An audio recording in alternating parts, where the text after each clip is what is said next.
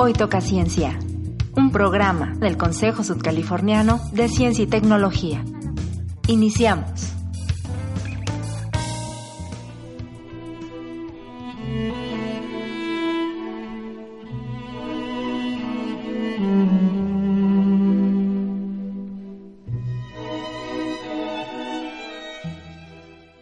Bienvenidos amigos a nuestro programa. El tema que hoy abordaremos es Una fotografía es un fragmento de eternidad.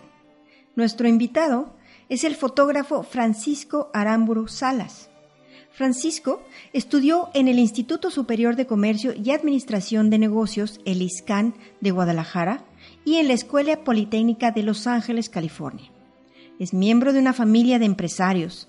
Participó de la empresa de agencias de Publicaciones Aramburu.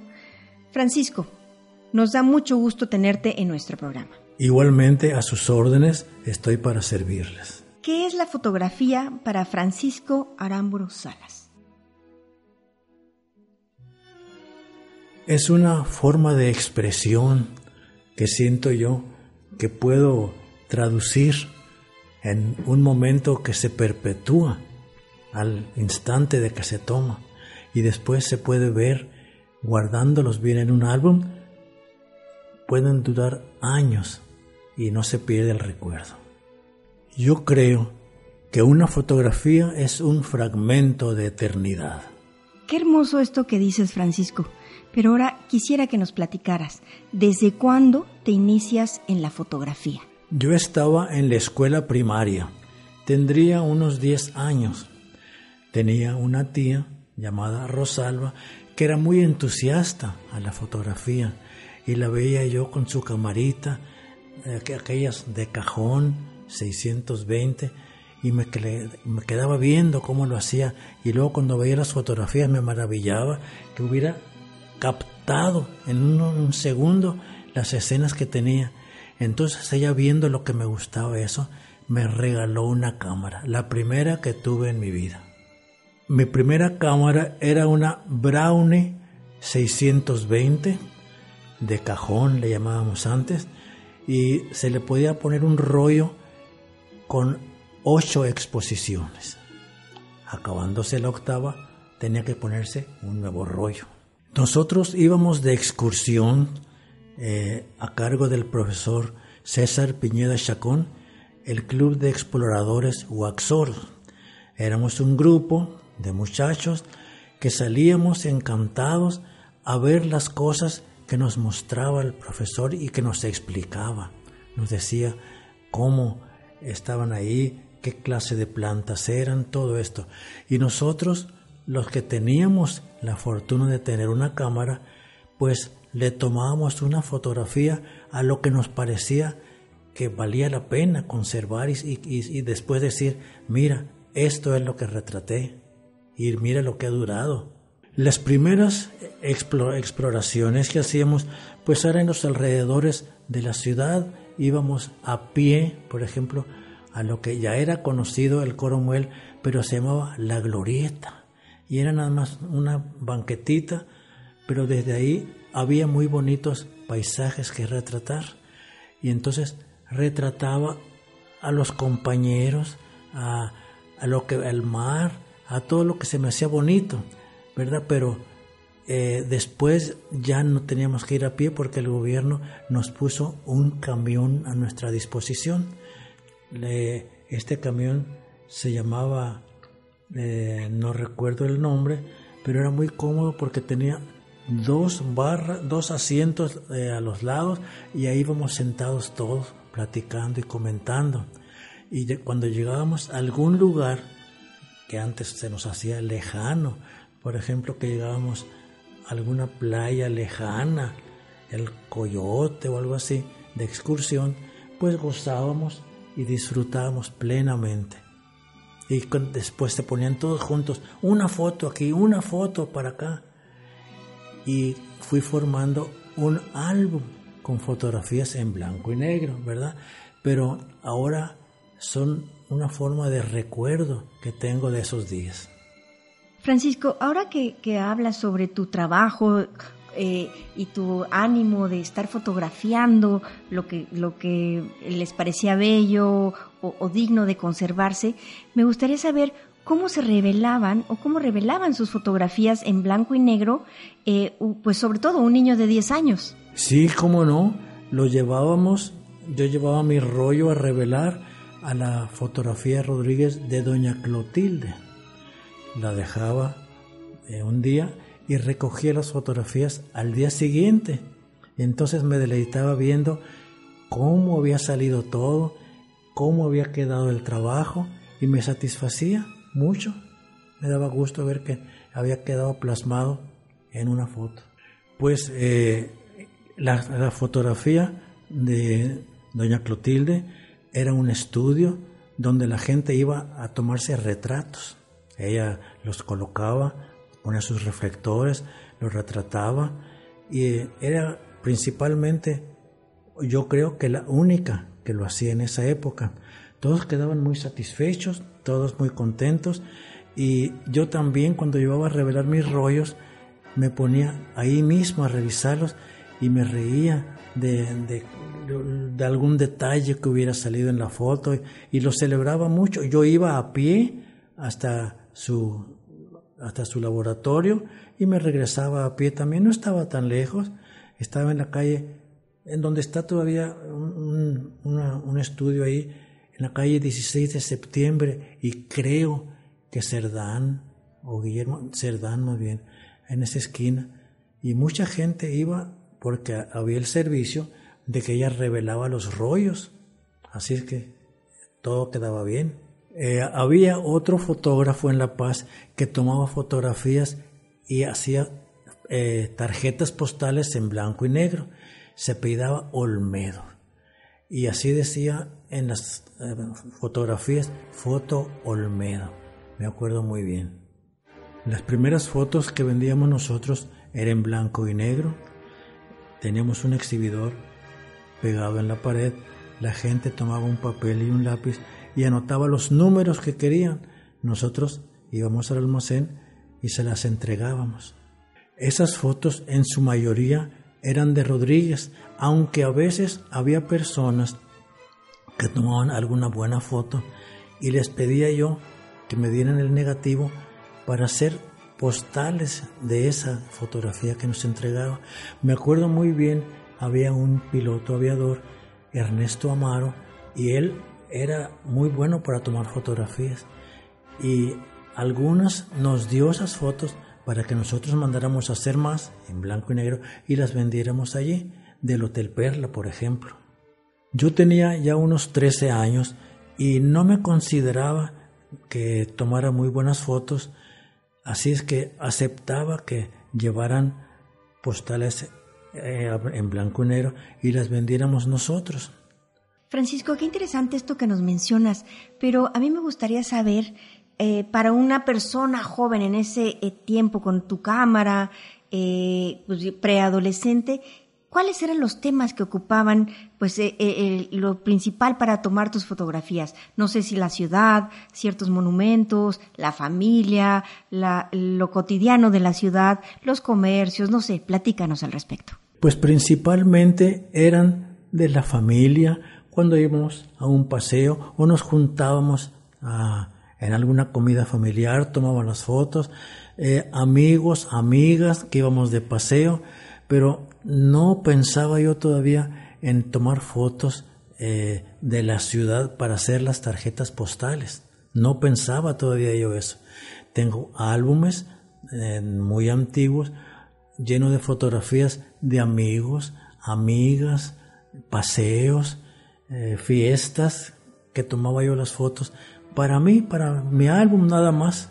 Pues las personas que conocía yo hablaban, ya personas adultas hablaban mucho de la guerra, comentaban, y mi papá tenía un radio, Filco, era la marca, y varias personas, me acuerdo que iban algunas personas empleados del telégrafo donde trabajaba mi papá a oír las noticias por onda corta en ese radio grandísimo, sí, era de pie, y ahí se oía, con ciertos efectos, ¿verdad? Por, pero las noticias se oían claramente. Estaban muy interesados en saber cómo seguía la guerra, qué, cómo, en qué estado estaba. Era muy interesante. Yo oía y veía a los señores oyendo eso. Oía también yo. Las revistas y los periódicos para venderse en la tienda llegaban por barco, generalmente dos veces por semana. Cuando llegaban se desempacaban, los periódicos se arreglaban porque venían en secciones y se ponían a la venta y también las revistas. La gente sabía pues que eran periódicos que hacía varios días que había pasado todo eso, ¿verdad? Pero aún así se vendían muy bien para saber leyendo qué es lo que había sucedido porque ya había pasado. Algunos, el más nuevo que llegaba, ¿verdad? Pues era el, más novedoso, el que decía cómo estaba la situación, ya, ya, ya eh, declararon la guerra a Polonia, ahora eh, están avanzando, etcétera, etcétera, y todos estábamos atentos oyendo eso. Francisco, me gustaría que nos platicaras por qué tu familia, que eran comerciantes, siempre estuvo relacionada con el arte, particularmente con la música. Efectivamente, por mi abuela paterna. La mamá de mi papá, que por cierto mi papá nació, el 4 de octubre, el día de San Francisco, y el, el, el, onomástico de mi abuela, que se llamaba Francisca, se llamó Francisca, por supuesto. Entonces ella fue la primera maestra de piano que hubo aquí en La Paz. Comenzó desde el triunfo, porque ellos eran de allá, pero aquí en La Paz pues tuvo muchos alumnos, los que llegaron a ser después, especialmente mujeres, las maestras de piano. O sea que ella difundió el arte, como quien dice, era muy común antes estudiar el piano. Entraban los niños a la escuela y también aprender el piano. Se usaba, se acostumbraba, una costumbre muy bonita, porque estaba lleno de notas de piano toda la ciudad. Iba uno por una calle y en, oía en una casa tocar el piano. Cruzaba la calle y ahí también estaban tocando el piano. Y más allá también. Toda la gente lo tomaba muy en serio. Era de las cosas que había que aprender. Se consideraba muy importante estudiar el piano, mecanografía, caligrafía ya sabiendo leer y escribir, ya más adelantado, ¿verdad? Pero la música estaba muy arraigada y en mi opinión sigue estando. Un gobernador que hubo aquí, viendo eso, él no era de aquí, entonces trajo a un maestro de piano que se llama José de Sandosequi. Eh, lo pusieron de momento donde está ahora la Sociedad Mutualista Unión, que ya era la Sociedad Mutualista Unión, y prestaron el local. Ahí muchas gentes estudiamos el piano con ese maestro, un gran maestro. Daba, ofrecía él eh, conciertos de los alumnos.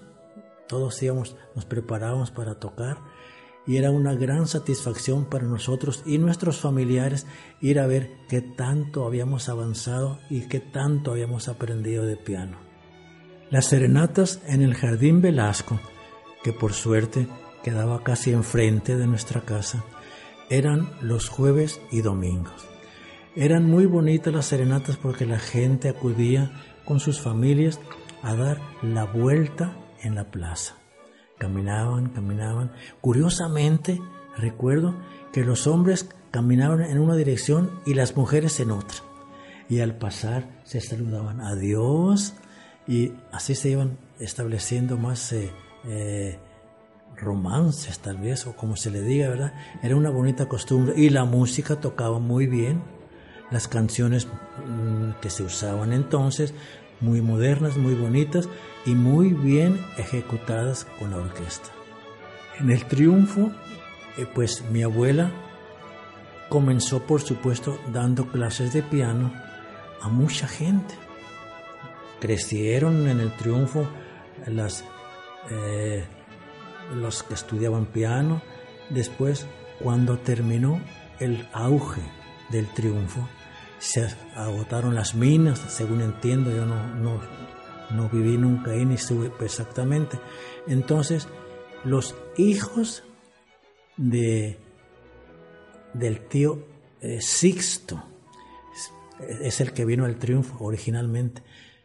Tenía varios hijos e hijas. Eh, él se casó con una señora Verdugo y tuvieron a un hijo y tres eh, hijas, creo, que se llamaban Arámburo, por supuesto, de Sixto Arámburo, y el hermano de mi tío Sixto era Carlos Arámburo, que se vino para La Paz cuando terminó el auge en el triunfo y estableció su mercado, su tienda. Y mi tío Ernesto, que era el hijo de Sixto, se fue a San José del Cabo. Y ahí se dividieron los dos hermanos. Cada quien empezó a trabajar en su lugar. Francisco, gran parte de la vida cotidiana de la ciudad de La Paz eh, en aquella época giraba en torno a la tienda familiar llamada Agencia de Publicaciones Aramburu. ¿Qué se vendía en esa tienda? Pues todo comenzó porque mi mamá tenía un hermano, Luis Salas, y él tenía eh, la distribución de las revistas y periódicos que en esa época se vendían, llegaban por barco y todo. Y entonces él se cambió de ciudad, se fue a otra ciudad, no me acuerdo a dónde, Caborca o no sé cómo, ¿verdad? Y le dijo a mi mamá que si quería quedarse con la distribución de esas publicaciones.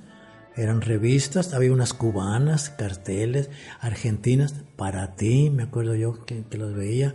Y los periódicos, pues que llegaron, aceptó mi mamá y en una mesita, en una mesa, en la esquina de donde vivíamos, ahí vendía las revistas y los periódicos. Después le agregaron mm, distintas cosas, ¿verdad? Para vender eh, chicles, por ejemplo. Y no cerraba la tienda, mi mamá, porque espérate, faltan que van a salir de, los que están en el cine y pasan y compran algo. Eso pensaba mi mamá.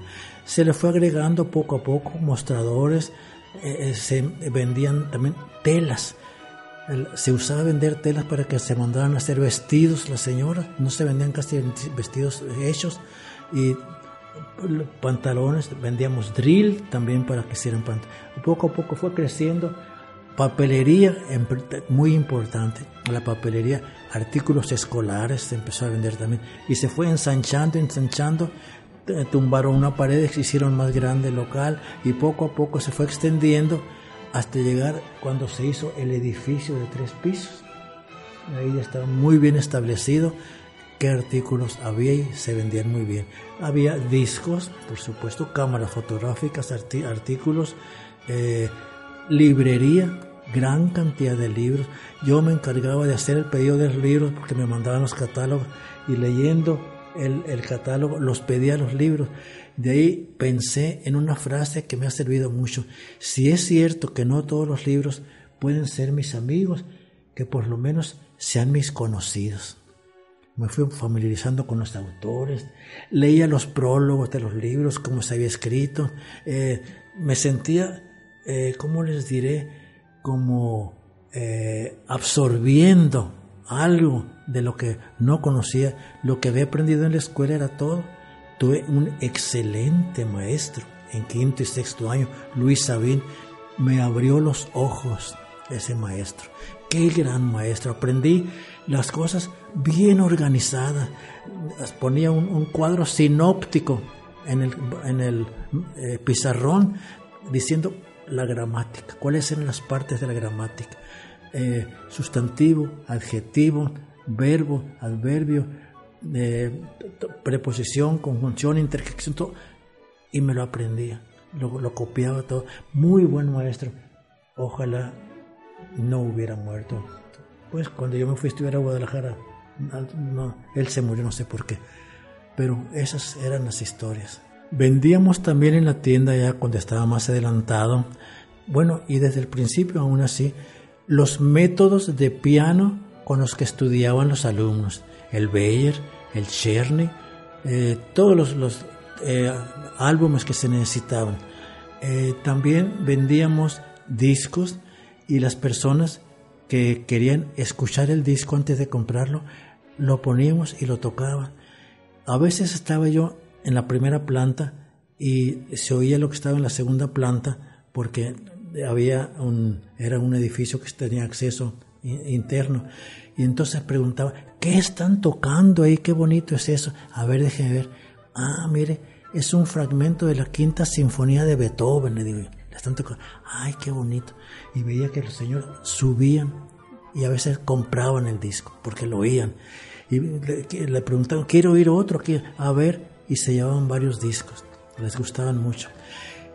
Había una, eh, un sistema que establecí y que quizá no debía haberlo hecho, pero lo hacía, no, no, me, no, no sé yo que era, que era malo. Cuando a una persona le gustaba mucho una, la música de varios discos, de este, ay, yo quisiera tener, pero no puedo comprar. Si quieres, se los grabo en un cassette. Dígame cuáles, cuáles quieren, en qué orden los quiere. Y le grababa un cassette con la música que pedían. Así es que se difundió mucho. Me acuerdo cuando íbamos a comer al restaurante Las Brisas eh, ahí, ahí tenían un cassette de la música que habían escogido. Oigan, ese cassette yo lo grabé.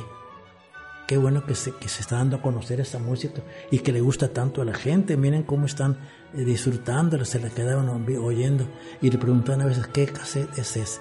Y les decía, no debía haberlo hecho eso yo. Este, pero yo no tenía idea que no podía hacerlo porque estaba eh, pues tomando la música de, diversos autores para venderla en cassettes, pero disfrutaba mucho con hacerlo. Francisco, me gustaría saber cuáles son esas siete postales históricas que mencionaste con anterioridad y por qué son esas. Bueno, porque pensé cuáles eran los lugares más atractivos para los visitantes y para los residentes de nuestra ciudad. Y me convencí que en primer lugar el malecón con sus palmeras. Tomé dos o tres de distintos ángulos del malecón, luego el kiosco del malecón también, la iglesia eh, y algunas eh, tomadas desde la carretera que donde estaba antes, donde está ahora el caimancito. De esa parte, ¿verdad? Tomé una foto también de allí y una que se vendió extraordinariamente bien, El Crepúsculo, un crepúsculo. Esas fueron las siete primeras. Francisco, a mí me gustaría preguntarte, ¿qué pasa en tu vida en el momento cuando eh, decides regresar de estudiar comercio en Guadalajara en 1948 y qué ocurre con la fotografía y tu vida? Bueno, pues eh, siguió la venta de las fotografías en blanco y negro eh, seguían vendiéndose bien, pero fue en una ida a Estados Unidos cuando me di cuenta que allá las fotografías, las tarjetas postales eran a colores. Me encantaron. Y dije algo de esto tengo que, hacer en La Paz. Me vine con la idea, vi el nombre de, la fábrica que los hacía en las tarjetas postales que compraba y les escribí y les dije mi deseo de mandar a hacer tarjetas. Aceptaron de inmediato. La única dificultad para mí era que tenía, para que salieran baratas, tenía que mandar a hacer dos mil de cada una. Pues por lo pronto, unas poquitas nada más. Decía, ¿y, pero quién me va a tomar las fotografías? ¿Quién lo va a hacer? Pues últimamente yo las voy a tomar viéndolo bien. Yo las voy a tomar porque yo sé de qué lugares quiero y cómo y todo. Y empecé a tomar las fotografías yo. Eh, el, el rollo tenía ocho para ocho fotografías pero una, no sé por qué la descarté, no me gustó, y, las primeras siete las mandé a hacer. Cuando llegaron a La Paz, bueno, fue algo inusitado. Toda la gente empezó a hablar de ellas, los periódicos publicaron, hay, hay una serie de fotografías a colores, que, entonces nosotros dijimos, pues tenemos que, que venderlas no solo nosotros, sino distribuidoras también. Encargué a Romo S.A exhibidores de postales, esos que dan, dan vuelta. Me llegaron y empezamos a vender en muchas tiendas y puestos y todo, donde se vendían en muchas partes. Pues la gente encantada y yo también, porque gustaba, me daba gusto que les gustaran los lugares que había escogido, que les gustara la fotografía y que sobre todo me impresionaba mucho que decían, le mandé a una familiar y me dijo que estaba muy... y se está animando a venir porque le han gustado mucho. Mucha gente vino por, al ver las fotografías. seguí tomando más y más y más, eh, no solamente ya de La Paz, porque dije yo, no, pues nada más estoy viendo tarjeta de La Paz. Empecé con San Lucas, éxito total, muy bien se vendían ahí. Luego hice un viaje hasta San, San eh, bueno, Santa Rosalía, San Ignacio, eh, Mulegé, y tomé fotografías, ¿verdad? Y también quedaron muy bien, se vendieron en esos lugares y también en La Paz la gente les gustaba. Ay, yo no, no había visto Santa Rosalía, mira qué bonita se ve. En fin, eh, me da tanta satisfacción darme cuenta que gustaron y que sentí que había tenido éxito con eso. Seguí, seguí, seguí tomando.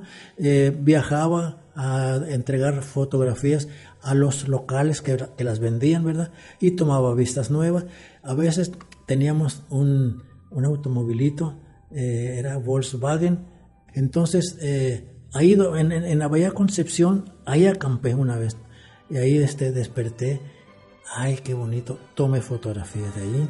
Ya tenía una cámara más moderna, por supuesto. Eh, con telefoto, con gran angular. Y, eh, me subí a los cerros y todo para que captara toda la, la belleza del conjunto. Entonces eh, se empezaron a vender mucho más y a mandarse por correo a distintos lugares del mundo. Me daba cuenta yo porque eh, eh, iban a alguna parte.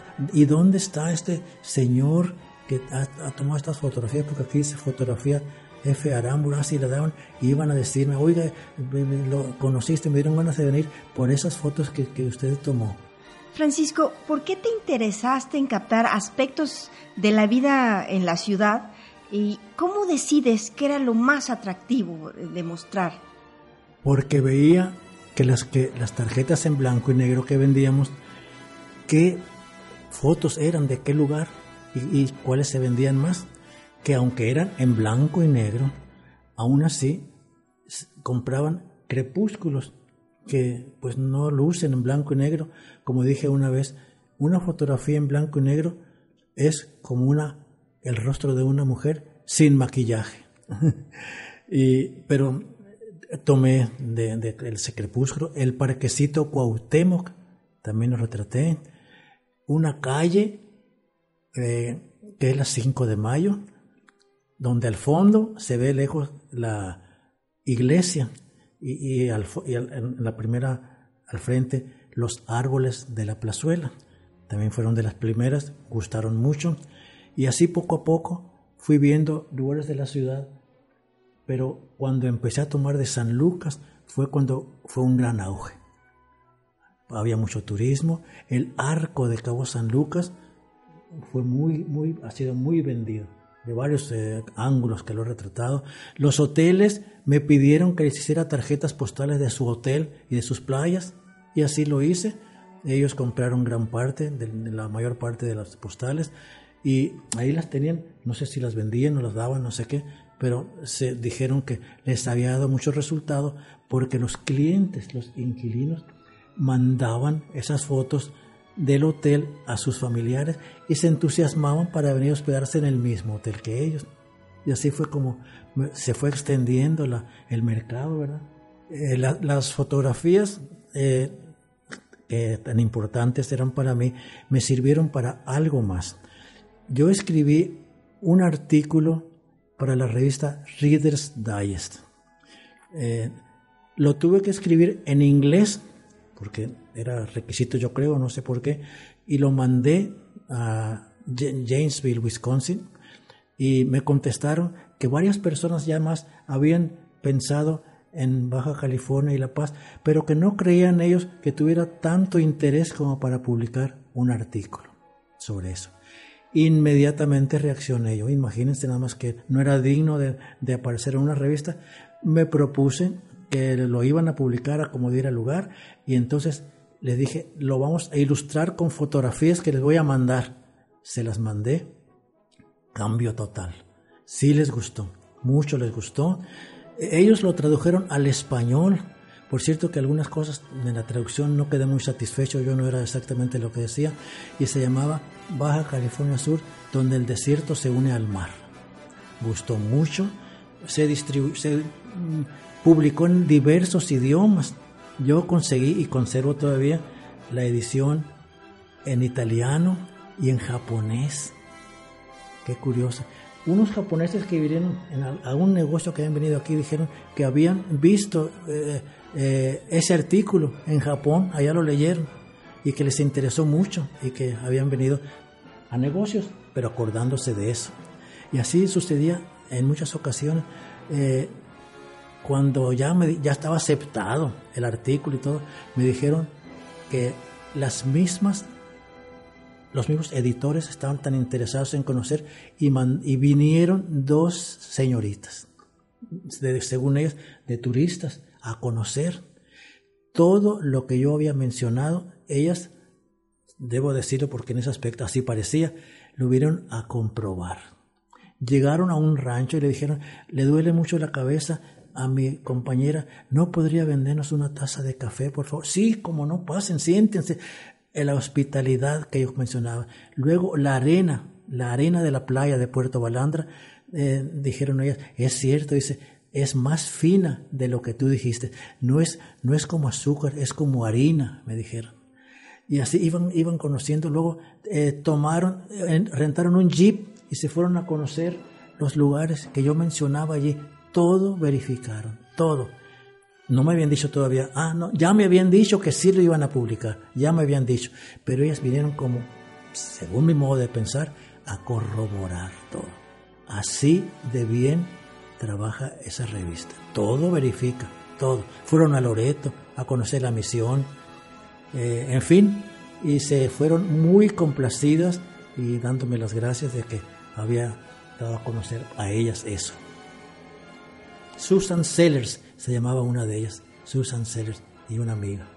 Muchas personas, eh, no demasiadas, pero algunas personas llegaron hasta mí eh, a la tienda preguntando por Francisco Arambro. Yo soy a sus órdenes.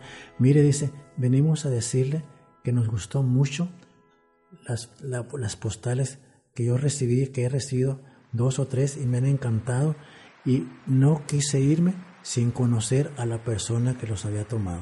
Porque eso nos animó a mi familia y a mí a venir a conocer y nos ha encantado, nos ha gustado mucho y queremos decirle que usted es el que nos entusiasmó a venir. Francisco, además de sorprenderte con el paisaje sudcaliforniano, pues comentaste que viajaste por el mundo más o menos en 1960 y escribiste el libro La Europa que yo vi. Eh, que son, como lo platicaste tú, relatos que acompañaste de fotografías. ¿Nos podrías platicar al respecto? ¿Cómo no? Pues me sentí tan admirado e impresionado de los lugares de Europa, de los que pues conocía nada más a través de los libros, de las narraciones, pero estaba admirado de todas las bellezas que tenía Europa. Realmente es la cuna de nuestra civilización y nuestras costumbres. De ahí descendemos nosotros de los europeos. Entonces tomé muchas fotografías que se incluyeron en el libro, en blanco y negro, eran todas, ¿verdad?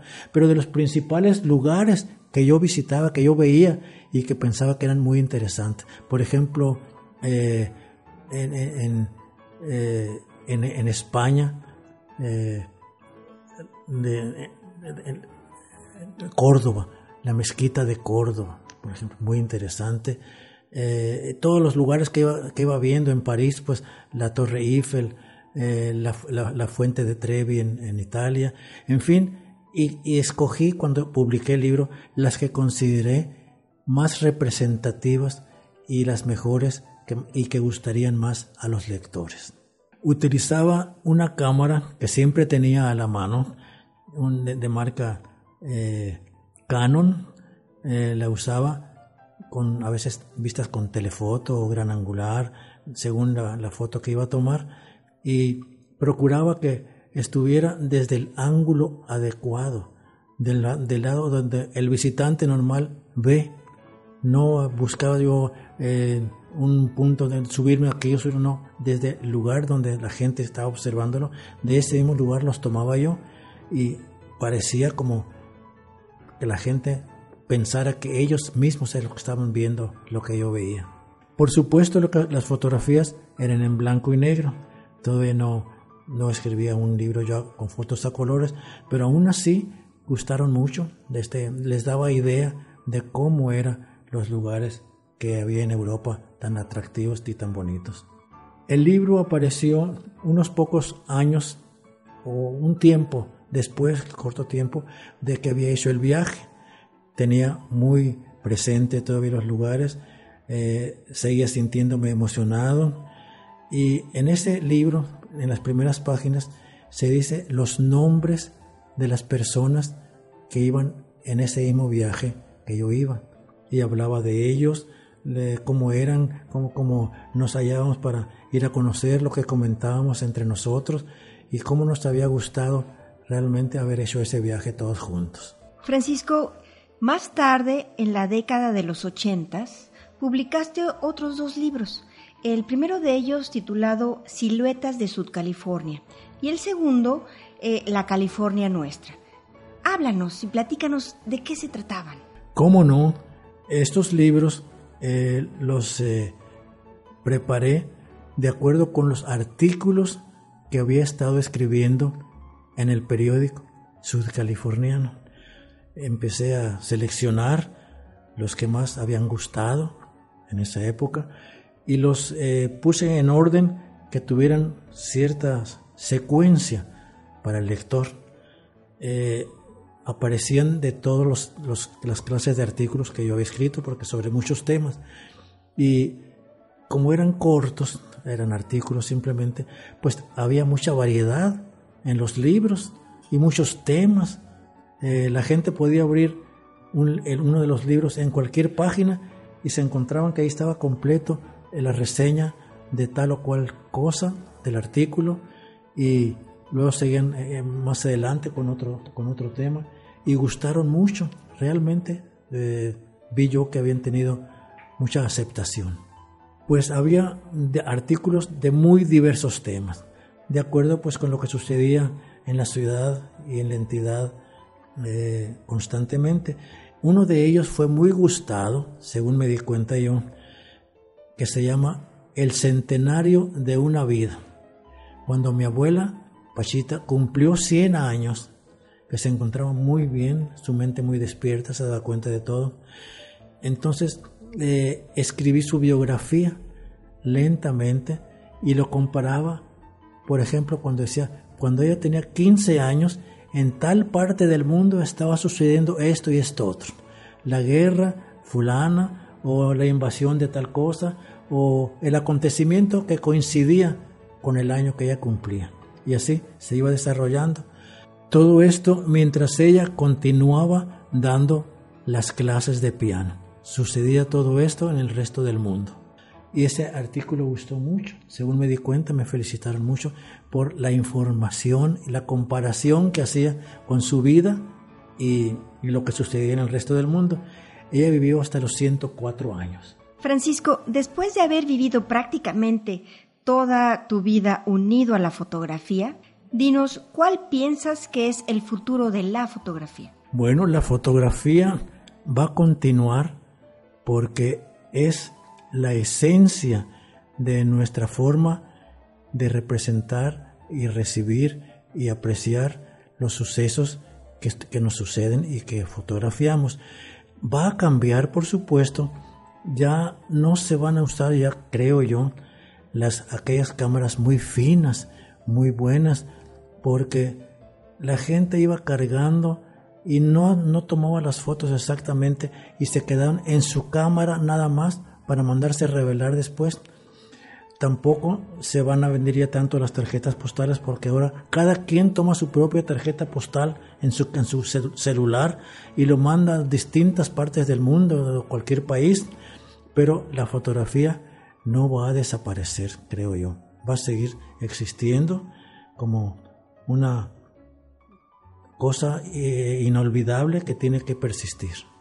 La, fotografía también la comparo con lo que ha sucedido, por ejemplo, con el correo. Los timbres ya no se usan, nadie manda cartas ya. ¿Para qué? Si pueden eh, comunicar lo que está sucediendo o lo que están pensando en este mismo instante desde su teléfono directamente a la persona que quieren que se comuniquen.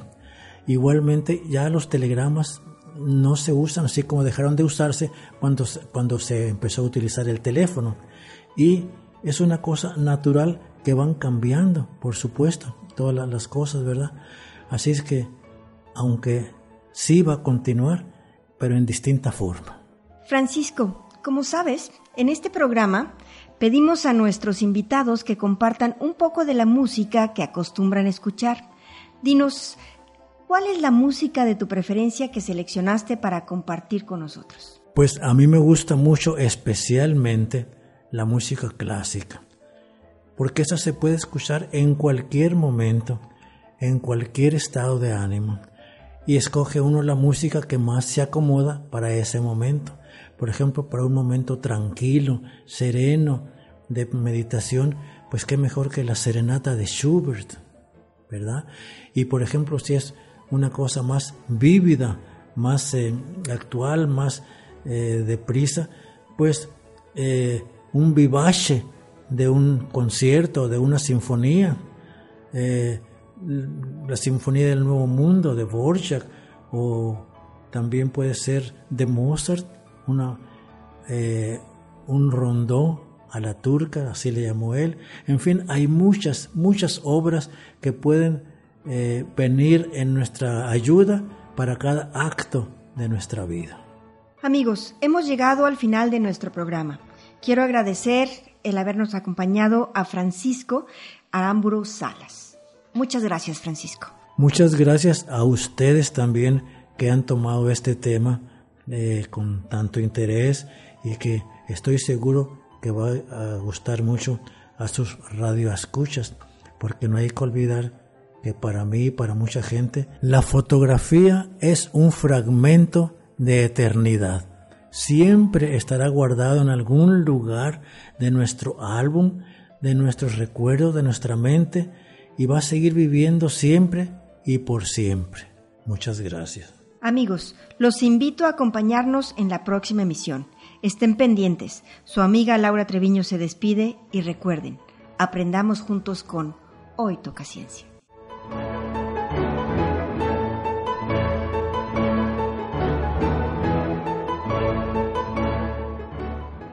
Las opiniones, afirmaciones, declaraciones e ideas expresadas en este programa son responsabilidad exclusiva de sus autores o de quien las emite y no representan en forma alguna de manera oficial las del Consejo Sudcaliforniano de Ciencia y Tecnología.